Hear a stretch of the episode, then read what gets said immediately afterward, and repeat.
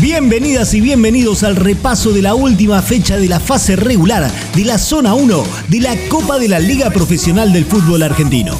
Bienvenidas y bienvenidos a esta coproducción de Radio Aijuna y UNQ Radio, disponible para todas las radios comunitarias y universitarias del país. Bienvenidas y bienvenidos al primer tiempo del Fútbol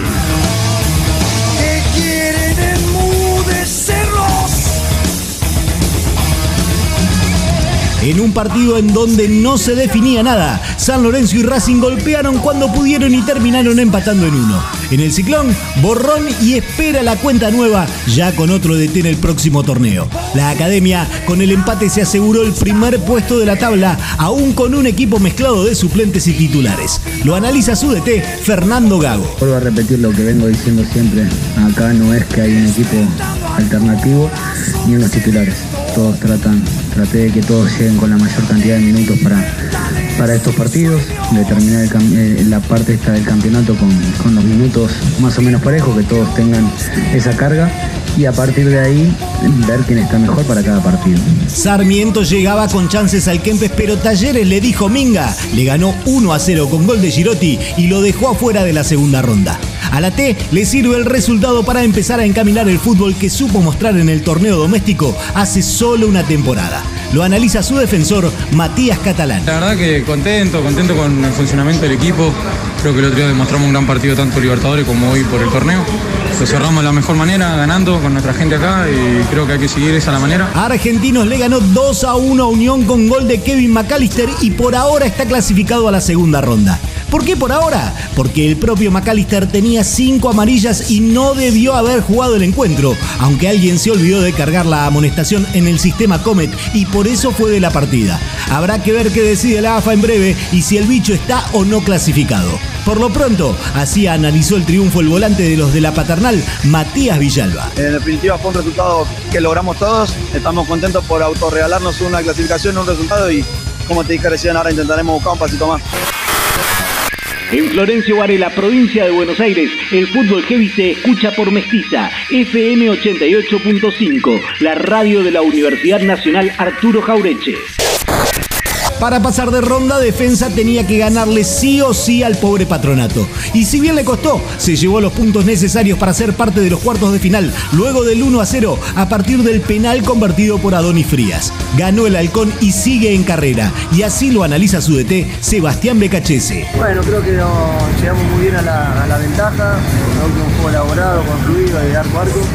Eh, supimos jugar con ella y después los últimos minutos, sobre todo a partir del gol, creo que sentimos un poco el desgaste que hemos generado a través de jugar 11 partidos en tres días, viaje, lesionados, jugadores que, que van sintiendo todo el desgaste y bueno, tuvimos que aguantar y creo que hicimos bien. En el bosque, Newells le empezó ganando casi desde el vestuario a gimnasia. Pero el Lobo con paciencia, buen juego y un enorme Brian alemán terminó dando vuelta al resultado y se lo llevó por 3 a 1. En la cancha no le alcanzó, pero sus dirigentes ya reclamaron ante AFA la mala inclusión de McAllister en Argentinos Juniors, esperando que le retiren los puntos al bicho y así clasificar a la segunda instancia del torneo.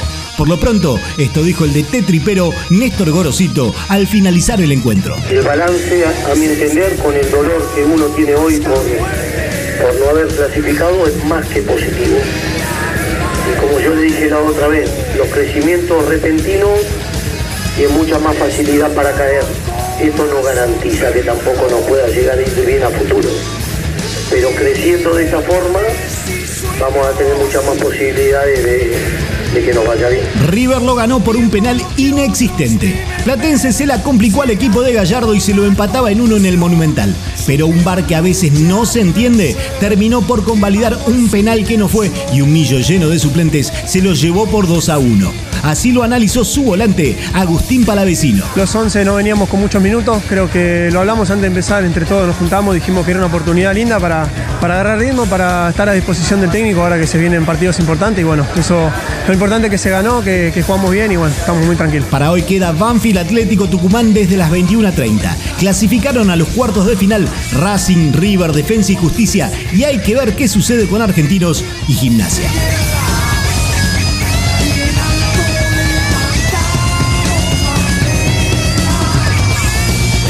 En el primer tiempo suena B8 haciendo a través de los tiempos.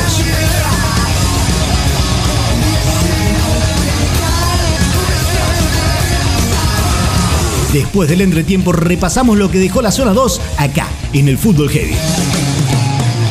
Escucha el Fútbol Heavy cuando quieras en Spotify. Ay, Juna. Bien de acá. UNQ Radio. La emisora de la Universidad Nacional de Quilmes.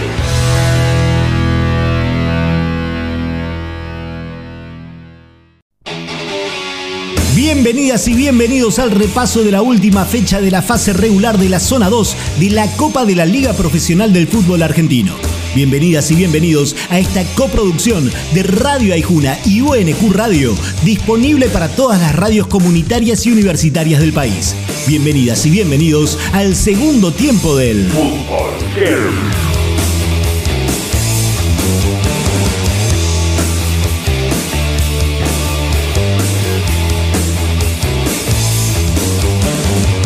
Barraca Central cerró el torneo con un buen triunfo por 3 a 1, empujando un poquito más a Godoy Cruz en su lucha por no descender luego del próximo torneo. Así analizó el triunfo el DT del guapo Alfredo Berti. Estamos muy, muy contentos por, por cada uno de ellos, ¿no? Creo que, que terminaron el torneo con un triunfo, queríamos terminar de esta manera para redondear una, una campaña eh, buena, ¿no? Y bueno, hay que seguir trabajando, ahora hay que eh, eh, jugar Copa Argentina el jueves y ya después hacer una buena pretemporada para, para seguir por el mismo camino. Uno arrancó el partido clasificado, el otro con la necesidad de. Y el clasificado, Boca, fue más que el que no, Tigre, y se lo terminó llevando por 2 a 0. Más allá del resultado, los de Victoria también serán parte de la segunda ronda. Del lado del Ceneice, un triunfo que le da tranquilidad a los dirigidos por Sebastián Bataglia. Contento por, por lo que fue la victoria de hoy, por seguir ratificando cosas que, estamos haciendo bien.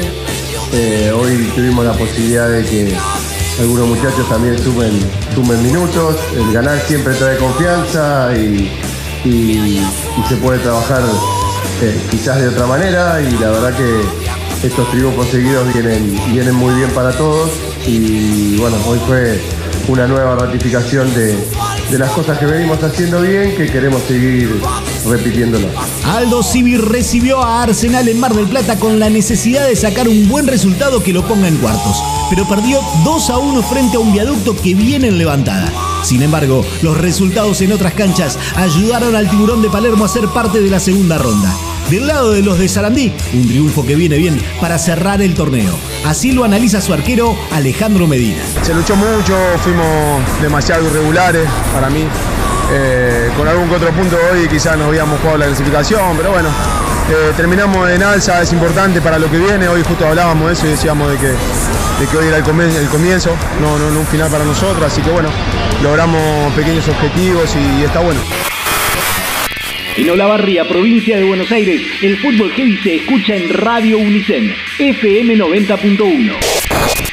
Huracán visitó a Independiente con la necesidad de ganar sí o sí para ser parte de la segunda ronda, pero se encontró con un rojo efectivo y de buen juego que lo cacheteó con el 3 a 0 final y chau esperanzas para el Globo. Analiza el triunfo el de los de Avellaneda, Eduardo Domínguez. En otros partidos jugamos mucho mejor, muy bien, y no, lo- no, no ganábamos. Hoy fuimos eficaces.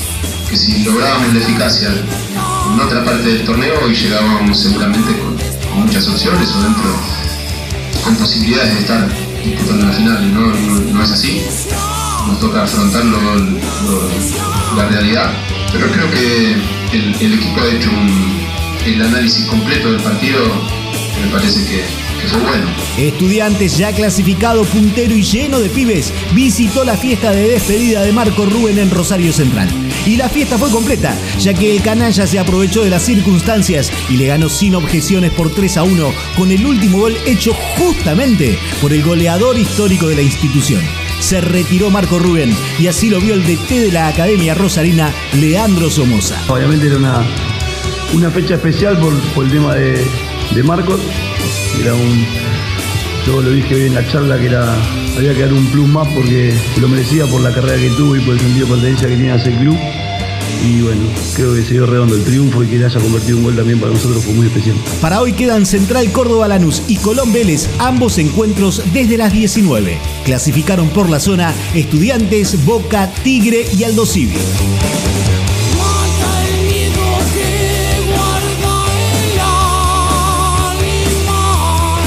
Los cruces son Racing Aldo Civi, Boca Defensa, River Tigre y por ahora Estudiantes Argentinos. Depende de la decisión de AFA si queda el bicho o si hay clásico platense en cuartos entre el pinche gimnasia y esgrima de la plata, aunque todo indica que no habrá fallo a favor de los triperos.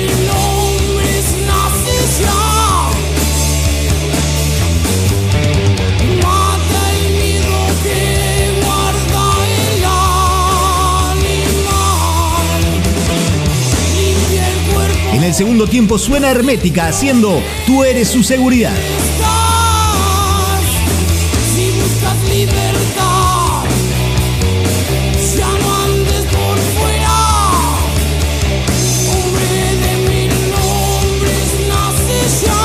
Nos reencontramos luego de los cuartos de final de esta Copa de la Liga, con lo que dejen los partidos y los testimonios, acá en el Fútbol Heavy. Hasta la próxima.